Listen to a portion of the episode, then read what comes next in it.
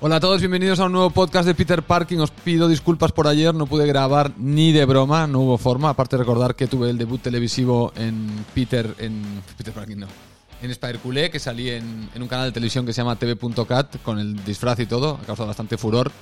Eh, y el programa acabó a las 12 y media de la noche en Barcelona. Tuve que volver a mi casa, que está fuera de Barcelona, es un pueblo. Y nada, me fui a dormir a las tantas, me desperté a las tantas también, luego al día siguiente muy tarde. Y ya tuve que enlazar con mi trabajo y no pude, no pude hacer el podcast y no encontré ningún momento. Y de hecho hoy voy de culo porque a la hora que estoy grabando pensaba que hoy ya tampoco podría hacer el, el podcast. Pero bueno, eh, por eso no sé qué muy bien qué va a salir en el día de hoy en cuanto a temática. Tengo varios audios. Recordar que hace un par de audios, un par de podcasts, dije que no había recibido audios. Bueno, se ha revertido la situación. Parece que muchos de vosotros, al oír que no había recibido audios, m- habéis sido muy generosos y me habéis mandado audios. Así que si os parece, lo que vamos a hacer es un repaso a los audios y voy a contestar a las diferentes cuestiones que se tiran en algunos de los audios, porque algunos de los audios eh, tocan temas o preguntan por temas que más o menos se han tocado en podcast anteriores. Eh, así que puedo hacer una mínima, mínima reflexión o quizá añadido y evidentemente redireccionar a la gente a que busquen en los podcasts la versión eh, o el podcast que estaría tratando en profundidad ese tema. Y vamos a hacer un poco esto, voy- vamos a tocar esto y si hay algún tema, porque ahora no recuerdo todos los audios porque hay bastantes, si hay algún tema más potente que no he tocado todavía, bueno, escucharemos el audio ahora, tomo nota y en algún momento en el futuro haré un podcast dedicado solo a ese tema eh, y ya me estoy anotando los temas para, para hacerlo. Pero hoy, para hacer un podcast más dinámico y, poder también cumplir con el expediente, voy a aprovechar los audios, todos los que han llegado, o la mayoría, eh, para poder hacer el podcast de hoy, ¿no? Bueno, vamos a empezar con el primero que lo manda Leandro Martínez. Vamos a escuchar a Leandro y vamos a ver qué nos tiene que contar. Y yo ahí os reacciono a la petición o a lo que me pregunte. Esto puede acabar siendo una especie de podcast consultorio, si lo pensáis. Al final podéis empezar a mandarme audios y yo voy respondiendo a las preguntas que tengáis. Si esto es algo que os gusta, a mí, por mí, encantado de la vida. Así que bueno, hoy será un poco parecido a esto, a una especie de consultorio, ¿no? Tengo a la gente que manda las preguntas y yo voy respondiendo a las inquietudes o a, la opinión que quieren que les dé sobre un tema en particular, que ellos ya deben tener una opinión, la quieren aparcar y dicen a ver qué dice otra persona y la escucho eh, con la idea aparcada y luego la incorporo a la idea que tenía yo. Que es justo el ejercicio de este podcast, con lo cual, cojonudo. Bueno, vamos a escuchar a Leandro Martínez a ver qué nos tiene que contar. Venga. Hola Peter, te habla Leandro de Colombia. Mira, eh, estoy muy contento con lo que estás haciendo, la verdad. eh, son temas tocados, temas interesantes. Me gusta mucho tu podcast. Te sigo desde hace poco y me parece que lo haces muy bien. Yo te quería pedir que hablaras con respecto a las relaciones a distancia. ¿Tú qué opinas? ¿Qué piensas? ¿Te parece que es posible? ¿Te parece que no es posible?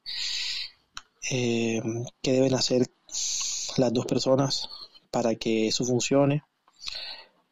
eh, tanto digamos a nivel nacional como internacional. Creo que eh, los casos son diferentes, pero sí me gustaría conocer tu punto de vista para ambos casos quizás, o como tú gustes. Muchas gracias, te mando un saludo y bueno, espero tu respuesta. Bueno, Leandro, esta es una excelente pregunta. Además, te voy a contar que yo tuve una relación a distancia que solo duró nueve meses y efectivamente, para mí, mi relación a distancia se rompió. Primero, porque era muy joven. Segundo, porque también depende de la distancia. O sea, cuando tú has hablado de distancia y luego has hablado, has incorporado el tema internacional, que asumo como internacional, que se está muy separado el uno del otro. Eh, porque puede ser internacional y que estés en la frontera, ¿no? Sería un poco absurdo. Por ejemplo, podría estar en el norte de España y en el sur de Francia y quizá es menos a distancia que estando en el norte de España y en el sur de España.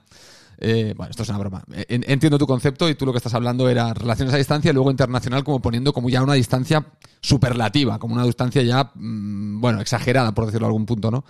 Pues mira, yo tuve una relación a distancia siendo muy joven, eh, porque conocí a una chica en Inglaterra, volvimos a España, ella era de Pamplona, yo de Barcelona, 600 y pico kilómetros de distancia, en autobús, mm, porque era lo que yo me podía permitir, o el tren, tardaban 8 horas eh, para ir, con lo cual eh, la relación se deterioró, se deterioró, no había tanto, no había móviles, no había WhatsApp, no había TikToks, no había todo lo que hay hoy, llamada conferencia. Hoy hay- creo que hay más herramientas para sostener una relación a distancia que en mi época, o la época en la que yo tuve una relación a distancia. Todo y que la relación a distancia tiene una complejidad. El- sabemos, y esto te lo tiro desde un punto de vista científico para entender la problemática, ¿eh? no, no para siempre revertir la ciencia como, ay, la ciencia tiene la respuesta a todo. No. Lo que pasa es que la ciencia nos da la explicación a por qué el fracaso, el, el alto número de fracaso que existen relaciones a distancia, ¿a qué se debe? No significa que, que la estadística esté en contra de las relaciones a distancia, no haya gente que no tenga éxito en sus relaciones a distancia. Hay gente que la tiene. Igual que hay gente que le toca la lotería y dices, hombre, estadísticamente es casi imposible. Ya, pero hay gente que le toca, ¿no? Bueno, pues lo mismo con las relaciones a distancia. El hecho de que sean difíciles de sostener y casi todas fracasen, o haya una gran proporción de relaciones a distancia que fracasen, no significa que la tuya tenga que fracasar. ¿Por qué fracasan? Hombre, en principio porque la ciencia lo dice bien claro, el roce hace el cariño. Esto es una frase popular, pero que la ciencia valida. El ser humano tiene una serie de componentes sociales que hacen que el contacto continuo generen cercanía, generen costumbre. La costumbre es algo que buscamos el, ser humano, la repetición. Claro, cuando tú no tienes el contacto y el contacto físico es un enganche muy fuerte a nivel emocional con, las personas. De hecho, no es lo mismo eh, tener a tu amigo delante, aunque no le estés tocando físicamente, ojo, eh, que el tema no es solo el contacto físico de piel con piel, sino el contacto físico de cercanía, tener a la persona delante, notar su respiración, su lenguaje corporal, su olor, todo lo que desprende que, que tu cuerpo detecta que tú conscientemente no detectas y que eso genera enganche con la persona, genera vínculo. Claro, cuando tienes la relación a distancia, ¿qué, ¿qué te puede pasar? Lo que te puede pasar es que consigas mantenerla, pero al momento en el que tengas un estímulo cercano similar y más potente y poderoso de otra persona, ahí es cuando puede empezar a tambalearse todo. Que existe lo, eso sería un poco, si lo quieres poner desde un punto de vista básico, la tentación. Claro, si a ti te faltan cosas, por más que estés muy enamorado, te faltan cosas y tienes luego eh, estímulos cercanos, puede fallar. Mira, ahora estoy, estoy recordando que miento. He tenido una relación a distancia que fue exitosa, porque después de esta que fallé, tuve una relación donde yo estuve un año con una persona me tuve que ir a vivir a Madrid. La persona estaba en Barcelona y mantuvimos la relación a pesar de que yo estuve en Madrid eh, pues prácticamente año y medio. Y es verdad que, bueno, la solución fue eh, que cada 15 días o ella venía a Madrid o yo venía a Barcelona. Eh, o sea, sí que nos obligamos a, ahorrar y guardar para... Mira, ¿ves? Ahora me has hecho recordar, es verdad. Yo tuve una relación muy larga de 8 años donde un periodo de año y medio fue separados y funcionó y fueron 600 kilómetros también de distancia. Con Madrid éramos más mayores, o sea que también el, hecho de la edad puede también tener un, impacto. No es lo mismo tener 26, 27 años que tener 19, 18 o, 16, o 20. La primera en la que fracasé yo era muy joven, en la que no fracasé no fui joven. Eh, quizá entendía también los mecanismos de por qué habían fallado cuando era joven y entonces implementé soluciones, por ejemplo, esto que dije, ¿no? Le, obligué, sí o sí, cada 15 días, uno de los dos tiene que, que desplazarse. Si se puede más, o sea, si se puede cada fin de semana, mejor pero si no, tiene que haber contacto, no podemos dejar que pase mucho tiempo sin que haya contacto. Hay que evitar las tentaciones. También tengo un podcast de la monogamia o la poligamia y, al final es un tema de elección, o sea, es un tema de, de quererlo, básicamente, de quererlo y saber que cuando te emparejas, haces sacrificios. Siempre los haces.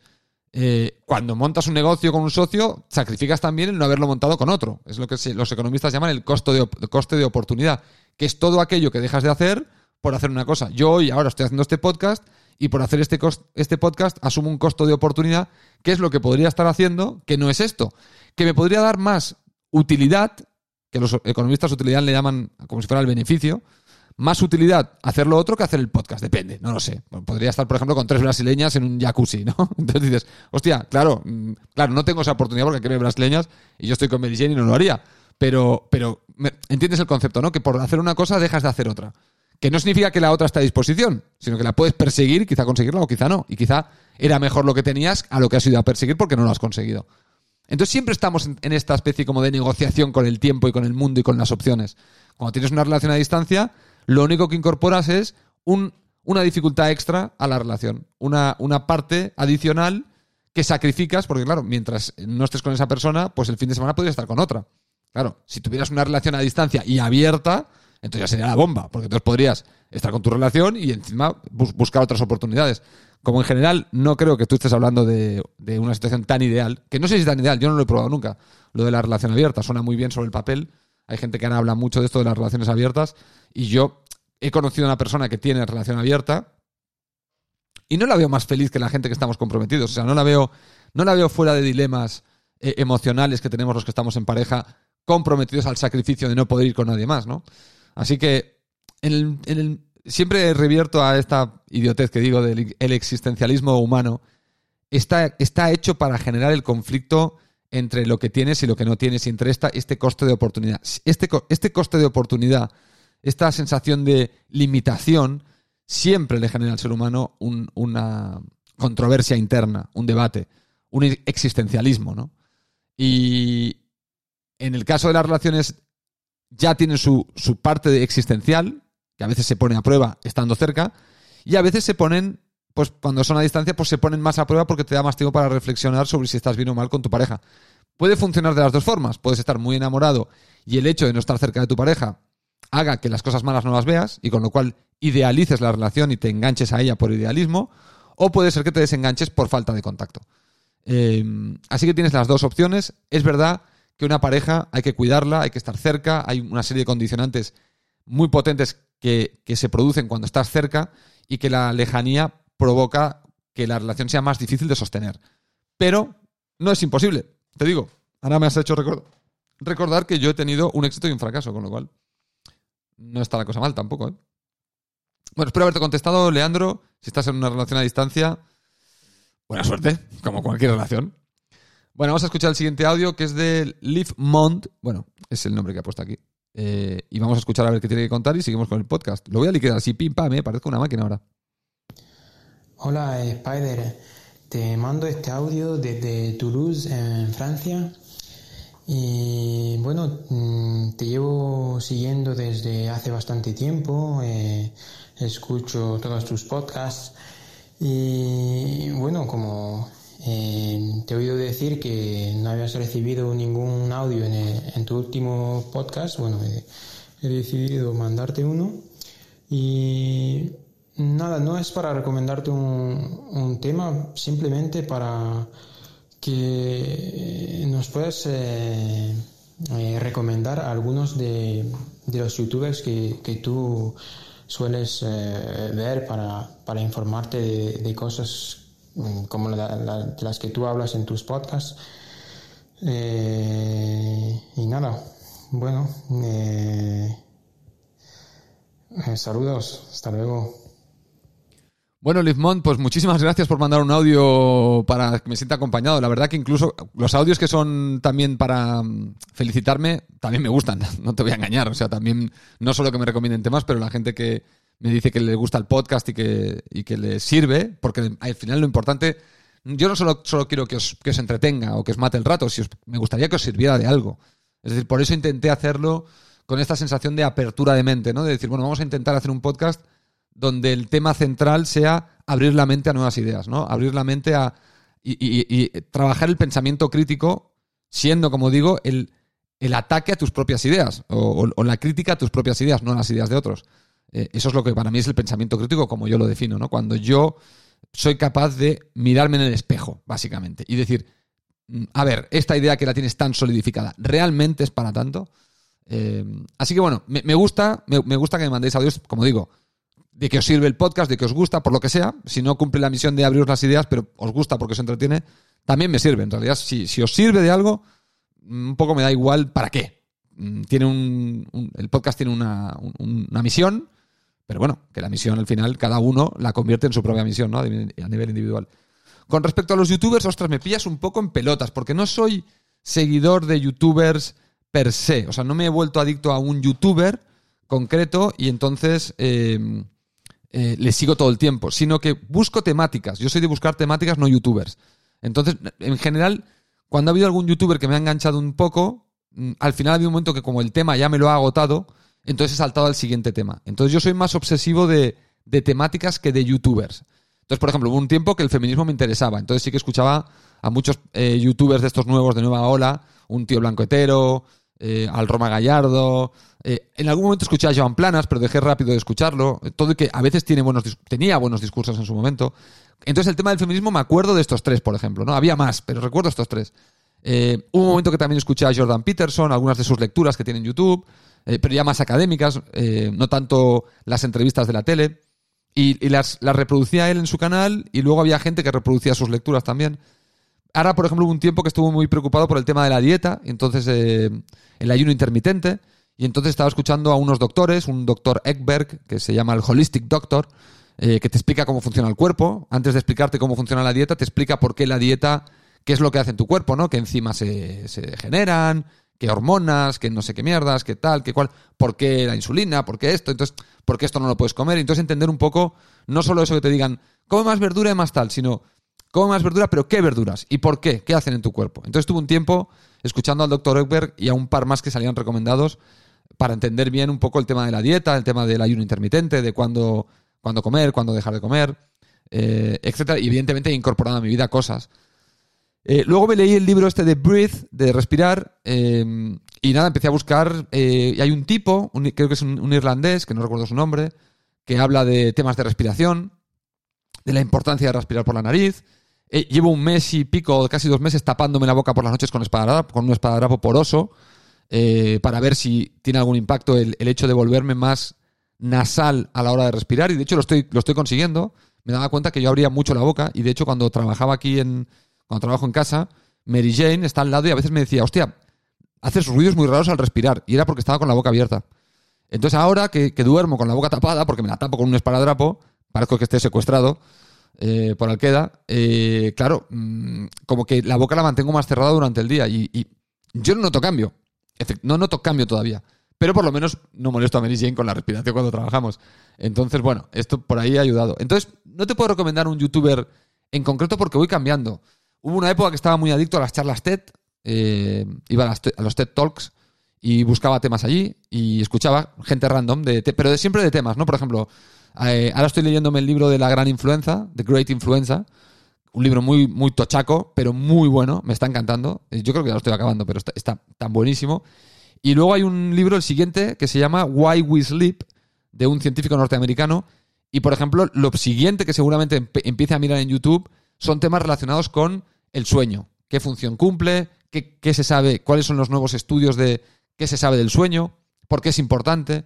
Eh, porque lo del sueño tiene también un cierto misterio, ¿no? Y este señor, pues, mm, en su libro nos da un poco la. Parece que da un poco la visión de los últimos hallazgos con respecto a la importancia del sueño y lo que sucede cuando duermes. Eh, y por qué duermes, ¿no? La explicación. Entonces, seguramente ahora estaré una temporadita que cuando esté leyendo ese libro, pues estaré en YouTube buscando por qué dormimos, la importancia del sueño, qué se sabe, buscando charlas TED. Así que un poco te diría, esa es mi forma de, de usar YouTube. Es, eh, es ir encontrando temas y voy navegando por las temáticas. No tanto, no tanto que me aficiona a youtubers. Evidentemente, por el tema de Spider Culé, estoy suscrito a los canales de youtubers del Barça, porque evidentemente me gusta ver qué hacen y, y aprender de ellos también para mi canal. Pero en temas de temáticas, como te digo, pues voy más por temáticas, ¿no? Voy buscando. Hay un podcast que escucho, que es el. o que escuchaba más, ahora hace tiempo que no lo escucho, porque como estoy con los audiolibros, el, libro del Great Influenza lo estoy escuchando, no lo estoy leyendo, pues el tiempo que antes dedicaba a escuchar podcast los estoy escuchando a leer libros, entre comillas, o a escuchar libros. Pero, por ejemplo, escuchaba mucho a Joe Rogan. Y con Joe Rogan, él, sobre todo los podcasts con científicos, porque Joe Rogan mezcla, un día te trae a un luchador de la UFC, ese, ese habitualmente no lo escucho, y luego te trae a un científico del sueño, al tío del libro, por ejemplo, ¿no? Eh, y entonces esas charlas me gustan mucho. Y de él iba sacando ideas también, bueno, iba sacando libros que leer, porque traía un tío habitualmente que es un científico y que tenía un libro sobre el tema, ¿no? Con lo cual, bueno, automáticamente pues iba y compraba el libro. Entonces, bueno, de hecho el Great Influenza lo compro, no, Great Influenza lo compro por la lista de, de, de Bill Gates. Bill Gates tiene un, un blog que se llama Gates Notes o algo así, y en su blog él, él recomienda cada, cada temporada, tipo invierno, primavera, verano, otoño, te recomienda cinco libros para cada temporada, ¿no? Como que tienes que leerte esos cinco libros sí o sí. No, me- no, no sigo la lista al completo, pero siempre la reviso a ver qué hay. Y el Great Influenza vino de, de Bill Gates. O sea, hay algunos que los saco de, de él, ¿no? Que los recomienda él. De Bill Gates lo saqué por aquello de que él fue el tío que predijo o que ya avisó de que se venía la pandemia o, o de que el siguiente, la, la gran amenaza que vivía la humanidad era una pandemia. Él lo dijo en 2015, cinco años después, antes de que pasara.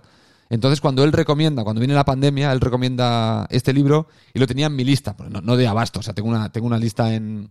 Yo tengo un iPhone y utilizo el- los libros de Apple, la librería de Apple, y tengo una lista como de 15 libros por leer, porque claro, he ido acumulando entre Joe Rogan, entre Bill Gates, entre el Dr. Ekberg, entre el otro, no sé quién.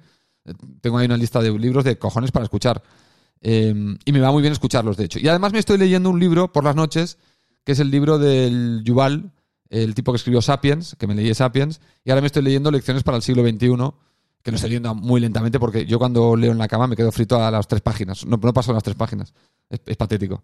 Eh, por eso me va muy bien escucharlos, porque así cuando estoy en el coche o en un momento muerto, pues me siento y me pongo los cascos y me relajo escuchando audiolibros o cuando estoy cocinando. Lo siento, Lizmond, no haberte podido recomendar más youtubers, pero esto es un poco mi patrón de uso de YouTube. Bueno, vamos a escuchar un, usuario que se llama Plan Mortris. Me ha mandado como 5 o 6 audios. No los voy a poner todos, voy a ver si engancho los que me recomendaba temas. Así que si veis que lo paro, es simplemente porque me está hablando de otras cosas que no son temas, porque si no, no acabaríamos nunca. Son aquí 7, 8 y hay, hay más audios después de, Plan Mortris. Eh, Plan Mortris es un usuario que me ha mandado ya muchos audios. Ya he dicho en otros podcasts que me hace mucha gracia su acento y su forma de hablar. Eh, de simpático, lo digo. Eh, y el otro día me mandó varios y vamos a escuchar alguno. A ver que, si me proponía temáticas que ahora no lo recuerdo porque lo escuché el otro día. A ver, a ver qué, dice. Si, los corto es por eso, es porque simplemente repesco y ya sé que no es el audio que os quiero, que os quiero poner. Así que vamos a empezar por el primero. Spidey, ¿qué haces, loco? Bueno, acá Plant More Trees, One More Time. Y mira, te, quería decir eh, que mis padres son unos hippies locos, eh, músicos, gente de mil puntos locos, son lo más. Pero a mí me criaron sin vacunarme. Entonces yo crecí pensando, siempre teniendo dudas de las vacunas, ¿viste? Y bueno, es que ahora llega esto lo del, lo del corona y, ¿qué hacemos? Y a vacunarse. ¿Por qué? Porque los científicos eh, me están diciendo esto. Eh, que hay una mejor chance de sobrevivir. Y bueno, ahora sigue el mensaje, dale. Sigo. Pues que sí, me voy a vacunar obviamente. Yo soy un tipo joven, pero trabajo en las escuelas públicas y es necesario vacunarse para, para asegurarse que esto no, no continúe. Que va a funcionar no, no sé, pero bueno. Entonces volviendo a mis viejos, que se ya están más mayores y bueno, tampoco son, eh, son gente que sí ve, utiliza el internet y todo eso. Gente de, ahora viven en el campo, pero vivieron en California eh, 10 años conmigo. Y bueno, eh, descubrieron lo del YouTube y de los youtubers. Y algunos youtubers eh, muy exagerados. Eh, hay uno, Gerardo Amado. Te recomiendo que lo veas. a ver, para esto. Solo un minuto. No te puedo hablar mucho, loco. Bueno, ahí va, ¿eh? Sí, son una joda el minuto si quieres, si quieres elaborar un poco largo. Vamos a escuchar el tercer audio porque ahí acaba el, el tema y me parece interesante cubrirlo. Aparte que Liz que preguntaba por youtubers, pues mira, ahí tienes uno que está recomendando Plan Mortris. A ver qué nos, cómo acaba el mensaje. lo que me está diciendo de sus papás y sus padres y su la no vacunación, este youtuber y tal. Que, ahora me acuerdo que el audio es interesante. Y bueno, lo de, lo, de este youtuber es que arranca. Mm, el primer video que vi es la historia secreta de tal y tal. Bueno, che, qué bueno. Y de repente y me, pongo a ver. Eh, el primer video que vi, te, juro, lo vi porque mis viejos me estaban hinchando las bolas. Decían, ¿lo viste el video que te mandamos? ¿Lo viste? Y yo viendo, viste, youtubers como vos y el Mr. Seitan y el, todos los youtubers del Barça y tengo unos youtubers de plantas también que veo. Eh, ¿Viste? Alguien te jode, te jode, mira este youtuber, mira este youtuber. Bueno, lo diré. Lo miré y, de repente me di cuenta que es muy carismático el tipo, te habla, muy claro, pero te está metiendo unas patrañas y unas boludeces eh, muy ya esotéricas y, hasta peligrosas. Bueno, vamos a escuchar el siguiente audio porque no sé si sigue. A ver. Y bueno, hay que darse cuenta y hay que hacer la tarea. Cuando estabas hablando de que si querés eh, aprender más de un tema, y tenés que no solo ver youtubers y no solo ver la tele, yo estaba pensando, no, necesitas un libro.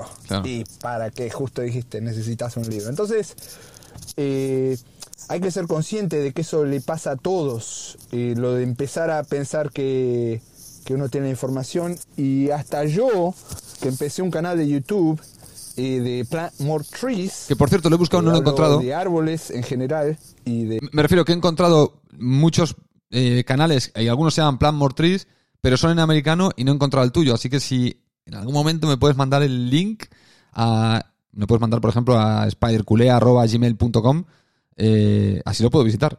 de plantas en eh, de árboles y plantas, más que nada en ar- de árboles.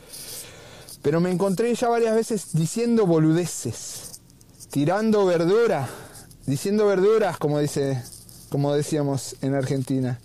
Ya van a ser 20 años de estar acá en Estados Unidos, así que ya no sé la giria. Bueno, eh, sí, bueno, lo que dije en el podcast anterior, ¿no? Que, que había un problema con el tema de, de que hay gente que está educándose o está creyendo que se informa a través de YouTube, que es lo mismo que cuando te decían lo de la tele. La tele te decían, la tele es entretenimiento, es televisión, no es el lugar donde te vas a recontra informar sobre un tema. Todo y que antiguamente había programas muy interesantes informativos, que evidentemente se han degradado porque la competencia ha hecho que la gente prefiera el entretenimiento, que no les hagan pensar, a que les hagan pensar, que es nuevamente basado en ciencia es lo normal. Recordar que el, cerebro, el ser humano está hecho para guardar energía y los dos órganos que más energía gastan en nuestro cuerpo son el cerebro y los intestinos.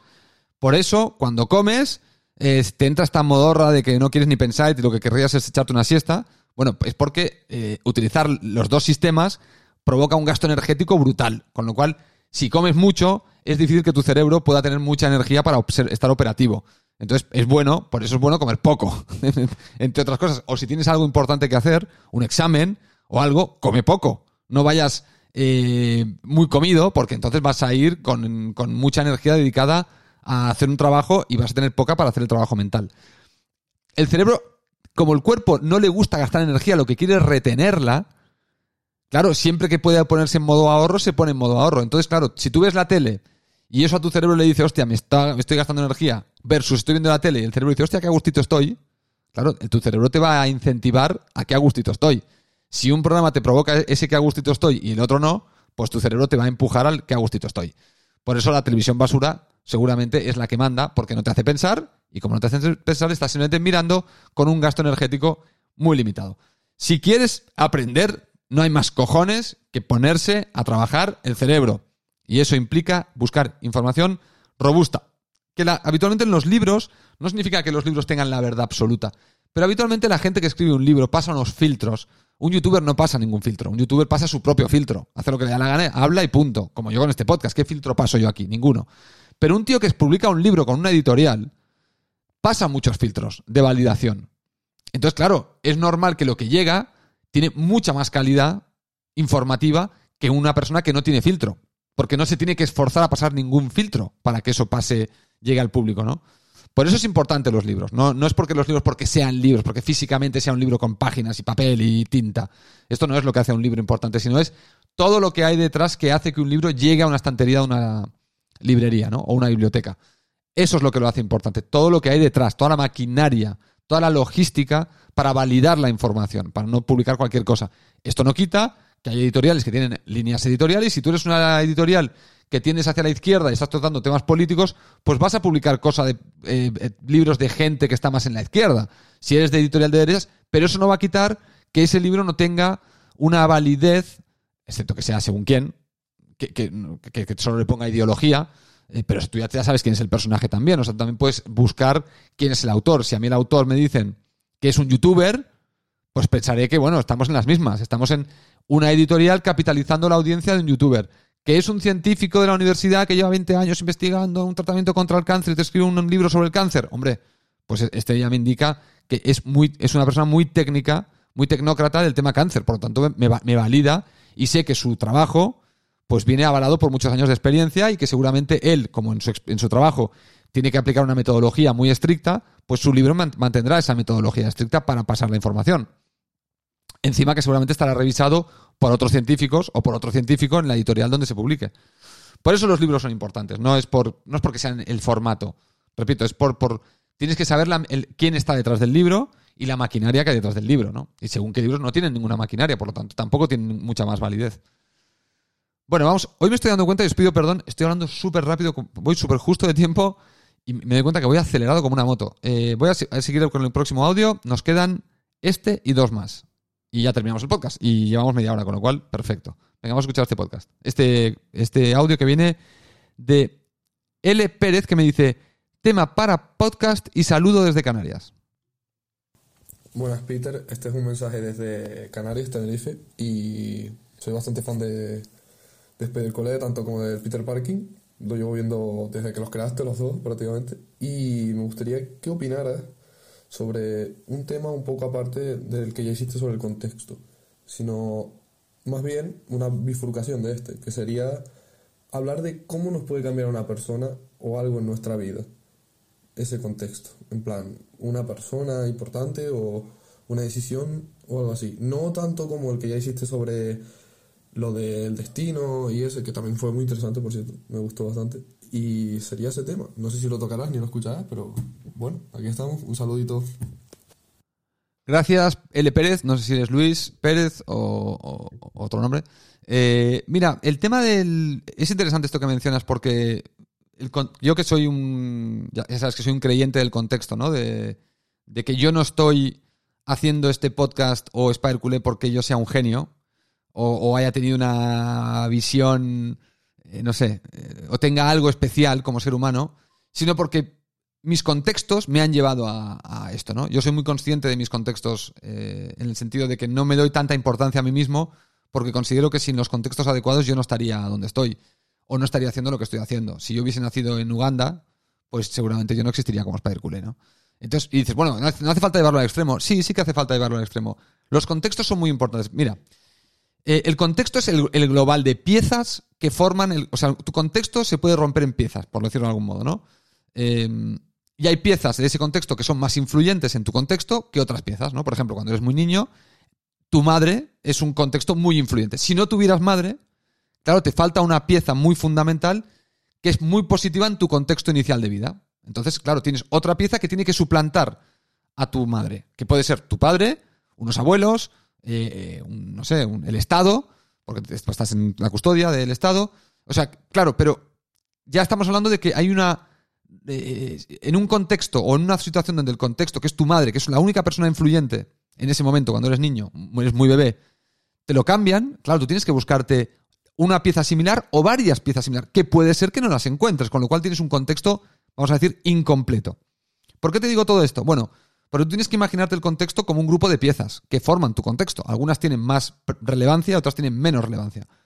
Y dependiendo en tu momento en la vida y dónde estés y cómo estés y cómo sea ese contexto, hay piezas que toman más relevancia y piezas que toman menos relevancia. Claro, si tú estás en un momento, por ejemplo, de fragilidad emocional y de repente vuelcas todo tu apoyo en una persona, y esa persona, vamos a poner que para ti es tóxica, claro, tu contexto de repente se convierte en una pesadilla, se puede convertir en una pesadilla. Pero como no tienes dónde esconderte, porque vienes de un momento donde buscas esa pieza que cubra ese agujero, y has encontrado una que cubre el agujero, lo cubre mal, pero lo cubre, te puedes volver un poco como por, por, por hábito de tapar el agujero, dices, bueno, por lo menos está tapado, prefiero que esté tapado a que esté destapado ese agujero, lo tengo cubierto.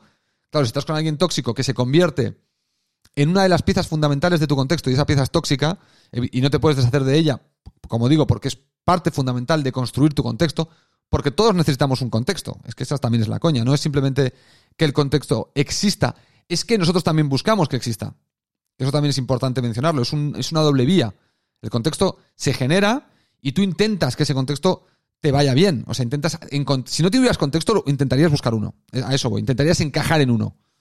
Eso, eso también es importante, que no es solo el hecho de que, ah, es que estoy, soy esclavo del contexto y, me gustaría no tener contexto. No, no, es que el ser humano quiere contexto, por eso se generan los contextos, no es que, no es que se generen por aire de, por arte de magia. El ser humano necesita, necesita contextos. Eh, y esto quizás es mejor que lo de un psicólogo, pero bueno, esta es mi visión, ¿eh? esto es como yo lo, como yo lo planteo, como yo lo explico. Quizás los psicólogos escuchen esto y digan, este chaval está completamente sonado. Bueno, dentro del contexto tú decías una persona, claro, repito, si esa persona en tu contexto tiene mucho, mucha, mucha relevancia, claro, entonces estás expuesto un poco a esa persona. Porque si tu contexto influencia mucho en tu personalidad y en tu persona y en tus actos y en tus decisiones, y hay una persona que ocupa el 80% de tu contexto, por decirlo de algún modo, claro, entonces estás a expensas de ese de esa persona, que es la que domina tu contexto. Con lo cual, sí, el- lo que has comentado es, es así. Todo depende de cómo contextualices tú esa pieza. O cómo esa pieza forme parte del contexto completo que te que forma tu propio contexto. Por decir, estoy siendo muy repetitivo, pero, pero es para que lo entiendas, ¿no? Eh, entonces, bueno, es, es simplemente si, por ejemplo, en mi caso, ¿no? Mary Jane ocupa una porción muy alta de mi contexto. Claro, yo estoy muy contento con Mary Jane. Por lo tanto, mi contexto es cojonudo para mí. Siento que me potencia. Si, si Mary Jane no fuera muy importante, no ocupara tanto espacio y no fuera ideal, bueno, quizá no sería un problema y mantendría la relación, porque tendría otras piezas en el contexto que serían más influyentes su suma que la de Mary Jane y ya está. Pero es que ahora, a día de hoy, en mi vida, Mary Jane es, ocupa un gran porcentaje de mi contexto. Entonces, yo estoy satisfecho con mi contexto. Incluso cuando otras piezas en mi contexto no funcionan. Porque tengo una, que, una muy potente que sí funciona, que sí me hace un contexto agradable. Entonces, claro, tienes que pensar en el contexto como en un grupo de piezas y que cada pieza tiene su peso específico en tu contexto. Entonces, claro, lo ideal sería que tú buscaras un contexto que te potencie en todos los sentidos. Y potenciar no significa ganar dinero, ¿eh? potenciar significa que tú seas feliz, que tú estés bien, que tú te sientas contento, que estés satisfecho. Que la satisfacción, cuidado, es una, es una cosa jodida. Eh, no, hay que estar siempre contento y satisfecho con la vida, ¿eh? que la vida tiene altibajos y hay que aceptarlos. Eso no significa que, que tu contexto sea malo porque te vendan la moto de que siempre hay que estar feliz. Eso es falso. No se puede estar siempre feliz. No existe. Igual que no puedes estar siempre durmiendo ni siempre despierto. O sea, ni, siempre con hambre ni siempre comiendo. La, la parte emocional es lo mismo que los procesos biológicos. Tienen sus ritmos, hay subidas y hay bajadas. Y eso sería otro tema. Pero me refiero que tu contexto, tú en general, dentro de tus vaivenes, tienes que entender, bueno, cómo, qué piezas son las que te están potenciando y cuáles te están jodiendo. Si las que te están jodiendo te las puedes eliminar y buscar otras y dejar ese hueco vacío hasta que encuentres otra que la complete, pues déjala vacía y busca otra pieza que complete tu contexto. Seguramente nuestros contextos siempre están con vacíos y con sobre rellenos, o sea, siempre estamos también recreándolos y transformándolos y, moldeándolos poco a poco, ¿no? No es que estén siempre estáticos. Pero es, evidente que, bueno, los contextos van, van variando y ya está, no pasa nada. Y hay piezas. Y cuando tú hablas de una mujer o de una persona que influencia tu vida, es que esa persona o esa pieza de repente se ha incorporado a tu contexto. Entonces tienes que ver el impacto que tiene esa pieza en tu contexto, ¿no? Si es bueno o es malo. Espero haberte respondido, L. Pérez. Eh, pero es buen tema, ¿eh? Es buen tema el desgranar el contexto en piezas, en, el puzzle que forman, que forman tu contexto. Bueno, siguientes, los siguientes dos audios son de la misma persona, de Juan Lasso. Eh, vamos a escuchar el primero que me pone aquí tema inmortalidad y el segundo no tiene tema. Así que igual el segundo solo es un saludo. Vamos a ver el tema de la inmortalidad, que este es uno de los temas que me anoto para hablarlo en mayor profundidad, porque me, es, es interesante. Es interesante y además es interesante. Ahora os, explico por qué. Hola Spider, ¿qué tal? Eh, bueno, eh, te quería ofrecer un tema que quizás es, es interesante. Eh, yo creo que el tema de la inmortalidad, no sé si lo has tratado en algún podcast, pero el, el tema de, la inmortalidad me parece bastante interesante y creo que puede, ser de, bastante utilidad y a lo mejor puede dar mucho juego. Un saludo. Bueno, te voy a decir, eh, Juan, que este tema es muy interesante, pero te lo, voy a re- a- te lo voy a revolver. No es la mortalidad lo que tenemos que tratar, es la mortalidad. La inmortalidad está muy bien, tratarla sería una situación que en principio consideramos como ideal, pero el problema no es la inmortalidad. El problema es el deseo, el, problema es no aceptar la mortalidad. El problema es no entender eh, nuestro paso por esta, por lo que sea que sea esto, este mundo, esta existencia, ¿no? Y que en el pasado nuestros antepasados tenían mucha más cercanía con la mortalidad porque era mucho más cotidiana. En el sentido de que ellos sabían que cualquier enfermedad de mierda te mataba. Cualquier cosa te mataba. Antiguamente cuando la esperanza de vida era, era baja y la gente moría por cualquier idiotez, se, cortaban con un clavo y le cogían tétanos y se morían por una infección bacteriana. eh, hoy en día, que es algo que no es posible que te pase en Occidente, claro, ¿qué pasa? Que en Occidente hemos creado tantas em, barreras para morir, que está muy bien, o sea, que na- nadie se va a quejar de esto, pero en algún punto que hemos hecho, nos hemos vuelto como, nos hemos desvinculado de la muerte, en cierto modo. Y como que esperamos justamente eso, esperamos que la ciencia nos haga inmortales. Ya estamos en un periodo de la existencia humana donde estamos esperando a que aparezca algo genético que nos alargue la vida a lo máximo. Lo cual generaría una serie de problemas brutales. Porque fíjate, la vida de un ser humano hoy se percibe como más beneficiosa que hace 500 años. ¿Por qué? Porque antes, hace 500 años la coexistencia vida-muerte estaba más entrelazada en la cabeza de cada ser humano. Entendíamos que éramos seres muy frágiles, que la podíamos palmar en cualquier momento y no había más cojones que aceptarlo. Y no había nada, ni nada en el horizonte que nos hiciera suponer que teníamos una vida eterna. Nuestra vida eterna era la muerte. ¿no? Y entonces el consuelo era voy a ser bueno en esta vida porque cuando me muera tengo vida eterna. Genial, cojonudo. Tema de la inmortalidad resuelto. Cuando la palme seré inmortal, ¿no? Básicamente es un poco el razonamiento que se hacían los antiguos. Que eso no quitaba que le tuvieran un giña a la muerte que te cagas. Pero su, su entrelazado con la muerte era más claro. A medida que el ser humano ha ganado en calidad de vida, en, en expectativa de vida y en la potencialidad de luchar contra la naturaleza para no morir, y tener herramientas de lucha contra la muerte y contra la enfermedad, la muerte se ha vuelto más trágica. Y nos hemos vuelto más em, sensibles a la muerte que antiguamente. Porque ahora hay cosas, hay muertes que no concebimos. Hay muertes que no queremos. O sea, la gente muere de COVID, no lo entendemos. ¿Cómo es que la ciencia no ha resuelto esto? ¿Por qué hay gente que tiene que morir de una enfermedad? Que además es un virus. ¿Por qué? No, esto hay que resolverlo. Es un drama. Antiguamente no hubiese hubiese sido un drama, pero es parte de la vida. Hoy no es parte de la vida porque se asume que el hombre ya ha encontrado mecanismos de lucha contra la muerte. Y esto, claro, esto genera en cierto modo unas expectativas y un problema de desvinculación. Yo cuando pienso en la muerte, ahora a mí me produce un, un yuyu de cojones. Porque digo, ¿cómo es posible que no, no, podamos inventar algo para que en lugar de 80 años yo pueda vivir 200?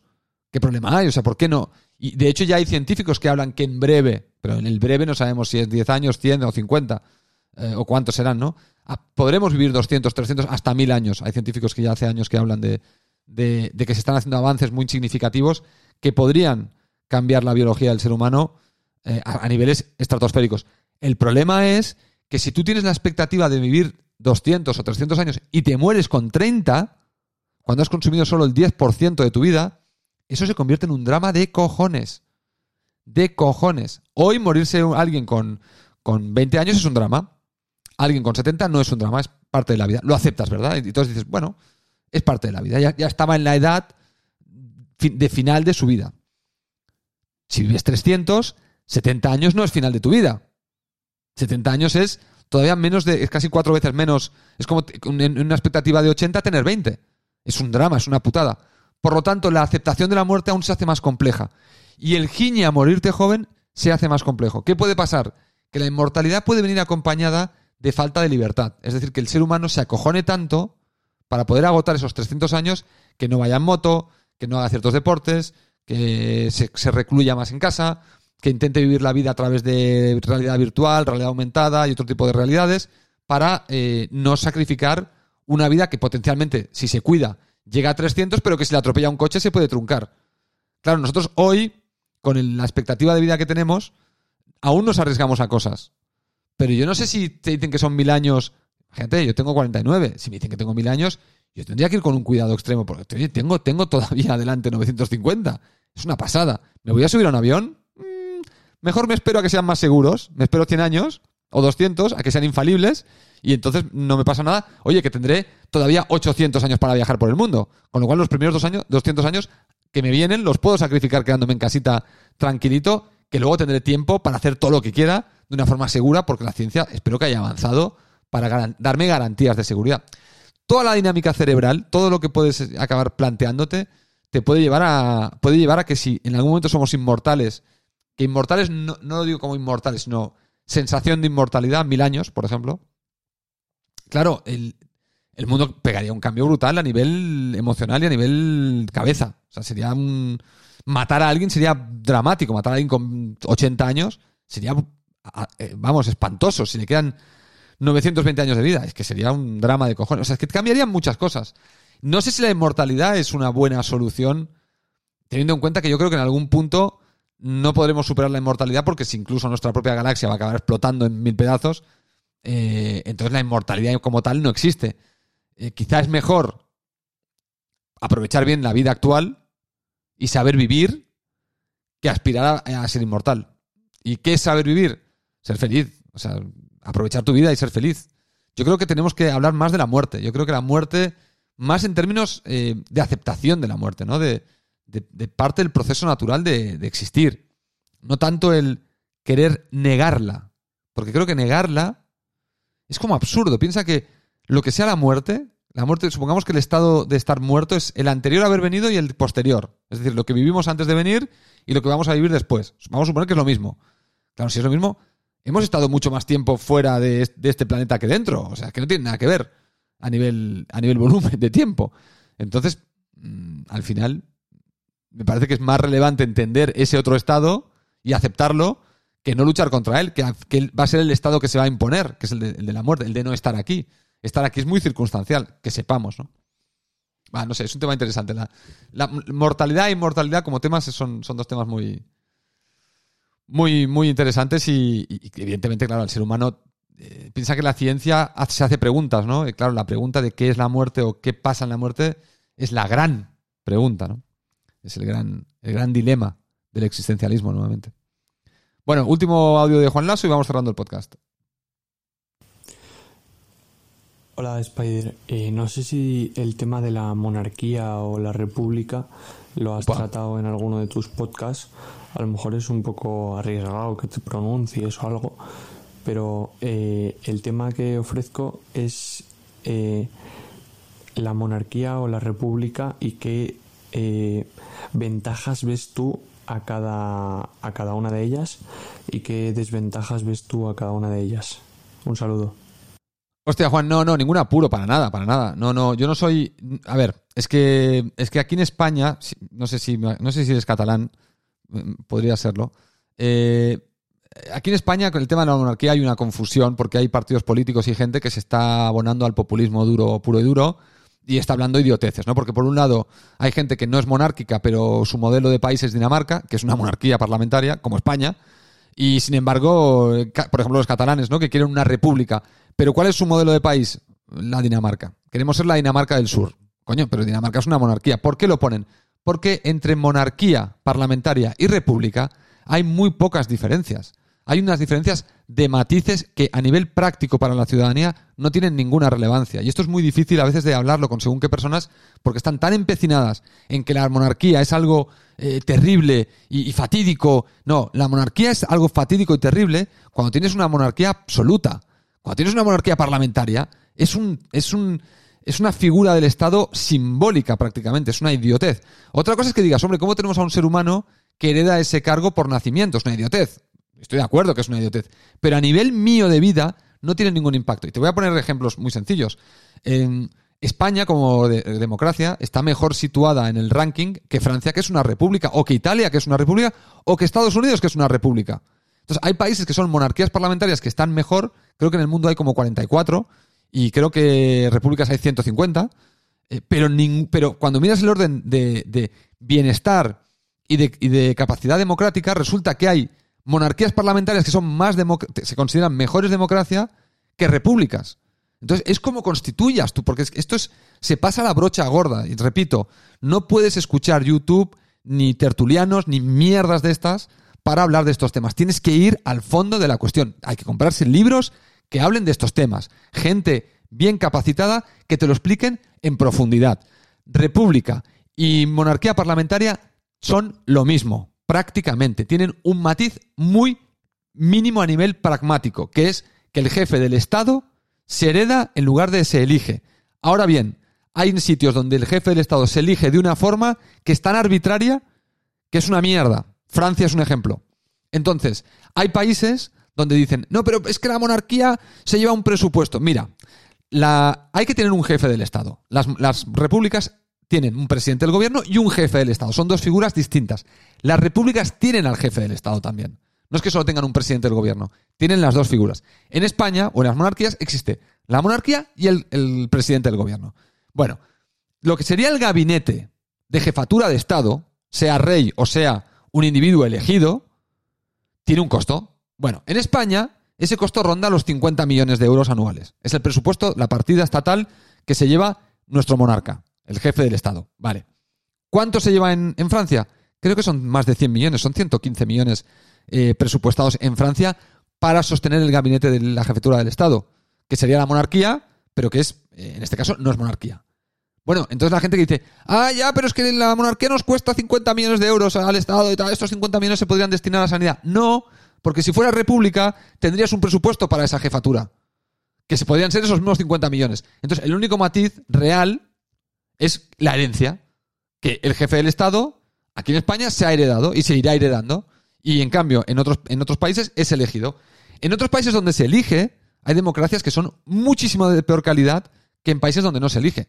El hecho de que los independentistas en Cataluña se fijen en Dinamarca, que es una monarquía parlamentaria, es por algo. Es porque esa democracia es cojonuda a pesar de ser monarquía. Entonces no, no, hay que mezclar los temas, ni hay que hacer demagogia barata y absoluta y absurda, porque sí que es verdad que lo de heredar el cargo es una idiotez. Excepto, fíjate eh, lo que te voy a decir, excepto lo que ha pasado con el rey que tenemos ahora, que ha ido a las mejores universidades, que sabe pilotar aviones, sabe navegar barcos, es, prácticamente Jason Bourne, es, 007 nuestro eh, rey, en cuanto a conocimientos y en cuanto a capacitación. Ahora, ¿qué le va a pasar a las hijas del rey?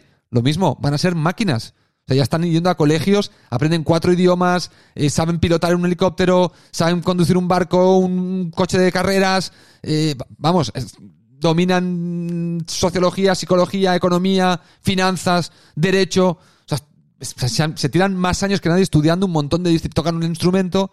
Son superhumanos prácticamente. Dices, ¿me interesa tener un tecnócrata así? Hombre, sí. Muchas veces nos quejamos de que tenemos políticos que son unos, unos bandarras, que no tienen educación, que no tienen estudios, que no tienen nada.